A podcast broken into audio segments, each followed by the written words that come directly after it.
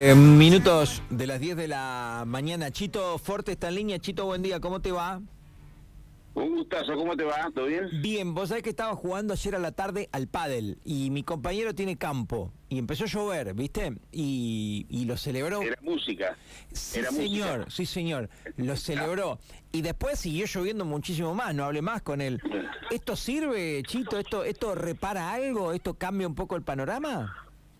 Mira, por lo menos te cambia el ánimo, sin duda. Mira, bueno, yo en, mi casa en Pico me di 32 milímetros, acá en el campo que estoy en este momento, y 15. Lo trató, lo trató mal. Este, pero bueno, por supuesto que entre que eh, haya viento y tierra y 15 milímetros, por supuesto que ayuda, ¿no? Y más como está el tiempo, que los pronósticos son alentadores. O sea, están anunciando para hoy, para mañana, este, el viernes también un poco más de agua, así que puede hacer que, este, que complete. Por supuesto que hace falta muchísimo más, ¿no? Pero, este, no, sin duda que ya, ya el- lo ves con otro ánimo el campo. Sin duda que la- la- la- la- la- las pasturas, las alfalfas, lo que hay de maíz, de soja, este, le cambió la cara, sin duda. Sí, sí, Bien. por supuesto que ayuda. Qué bueno, nos alegramos un montón. ¿Cómo está el sector ahora en líneas generales, más allá de esto, hasta, hasta, esta, hasta esta lluvia? Como el clima, como el clima, estamos muy complicados. Nosotros pasamos un año para el olvido, o para recordarlo, para no cometer los mismos errores, ¿no? Vos fíjate que tanto este, con cuatro o cinco tipos de cambio, con los famosos dólar soja que terminaron, que fue negocio para los exportadores, el, peque- el pequeño intermediario productor, que alguna vez también se había vendido la, la- la soja a un, un dólar y los exportadores la vendieron a otro. Este, o sea que se habla de distribución de la riqueza, pero para uno poco, ¿no? Ujú. este, en agricultura y este, en, en ganadería algunos pésimos años, vos fijate, sale más barato como un costilla que un cordero, Todo, o sea que la, la- la- la carne te hace, aumentó un 30% en un año cuando la inflación fue del 100 y los costos de un 120, un 140% los costos de producción, así que situación de quebranto. Y te estoy hablando de la agricultura y la ganadería, que son las producciones básicas de la Pampa, y las que siempre más o menos este, fueron las más este, las más privilegiadas entre comillas, ¿no? Ni hablar lo que es la economía regional, es, este, se llama economía de intensidad, bueno, esto es muy grave. Y bueno, pero este, vino el clima, vino la tremenda sequía, que vino a empeorar la situación del productor y le vino a mejorar la situación de los, de los gobiernos de turno, porque ahora toda la culpa tiene la sequía. O sea, con la sequía, la sequía dejó a descubierta la falta de políticas activas, la falta, la ausencia del Estado, así que estamos, este, no, no estamos pasando por un buen momento, sin duda. Bien. Eh, te pregunto con total ignorancia, Chito, ¿cuánto eh, de esto se podría haber reparado con otras políticas, como decís vos, de parte del Estado? ¿Y, y, con, y, qué porcentaje no se puede hacer nada y depende sí o sí del clima, digamos? Bueno, a ver, la cosecha, este, indudable- indudablemente que eh, a la lluvia este, el clima es inmanejable. El clima es inimaginable. En algunas zonas puntuales se podría haber hecho algún gasto de infraestructura con riego, eh, desvío de los ríos, este, etcétera, etcétera, pero eso es muy puntual. Semejante sequía que hay en todo el país y en La Pampa, indudablemente que este, es, eh, este, productivamente no se va a poder mejorar. Lo que sí vamos a ser un montón de productores. No puede no puede ser que el productor aporte 20 mil millones de dólares por año a, la- a las arcas nacionales y resulta que después te terminan dando un crédito, te terminan dando un crédito de 4 o 5 puntos de subsidio como si fuera un gran logro, ¿no? Este, vos fijate que los paliativos, este, eh, Massa anunció este, una compensación los pequeños y medianos productores para siembra de soja y de maíz. La anunció en septiembre, estamos en enero y todavía no llegó este, le anuncia compensación a los tamberos que todavía no llegó. O sea, este, anunció una reunión con la mesa de enlace y la mesa de enlace no se la convocó.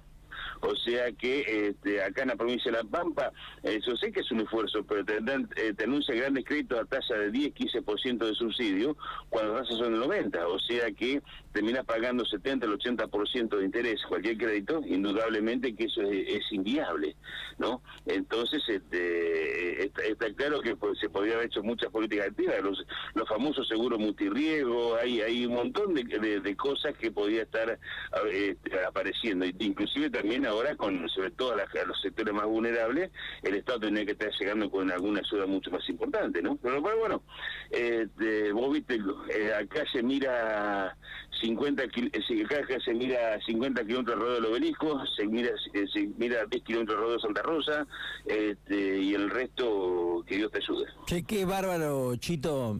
Eh, ya no estamos yendo lejos, pero Qué bárbaro lo de lo de Santa Fe, las vacas también, qué, qué triste todo eso, qué, qué bárbaro, qué imágenes. No, no, dije Santa Fe, perdón, sí. porque no vi no vi algo acá yo parecido, pero por ahí vos me decís, che, no hay que ir No, a bueno, Santa yo Fe. le, yo le decía a los amigos de Federación Agraria de, de, de Santa Fe, de Córdoba, de Buenos Aires, que en 40 años que estoy viajando es la primera vez que este, no siento envidia por ellos.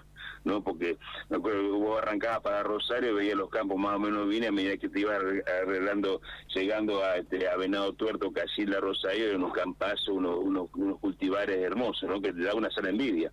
Y resulta que ahora este, están, están pasando por una situación que, pero cosechas perdidas totalmente, ¿no? Uno dos años, y te puedo imaginar que acá son todos productores de 50, 80, 100 hectáreas, este, con tierras muy productivas, ¿no? Pero con lluvia. Así que sí hay muchas situaciones de quebranto. Cuando se, Y hablar con, sí. y hablar con algunos genios, a mí me, me pa- me tocó decirle que un día, te, me acuerdo un- como una anécdota, ¿no? Cuando Bussi de la Federación Agraria, yo era vicepresidente, en una reunión con Heller. Y decía, Sí. ¿pero de qué se quejan si un productor de 50, de 50 60 hectáreas está, está parado arriba de un millón de dólares? Y le digo, mira, Eduardo, vamos, ¿no? Porque con pelotudo que no sabe no podemos discutir nada.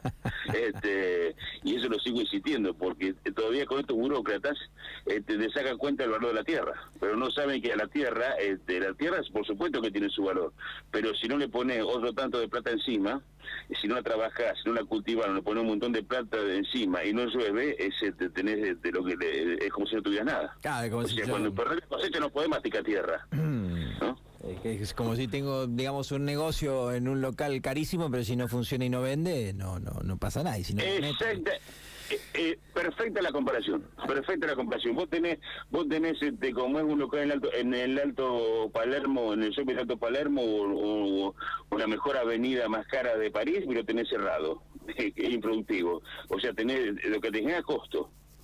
¿no?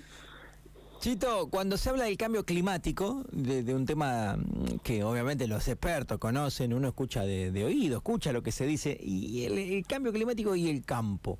Eh, ¿qué- ¿Qué onda ustedes? ¿Qué, qué, qué, mm, qué se puede hacer, digo, de cara a un futuro que parece complejo en esto de la sequía y de todas estas cuestiones y la falta?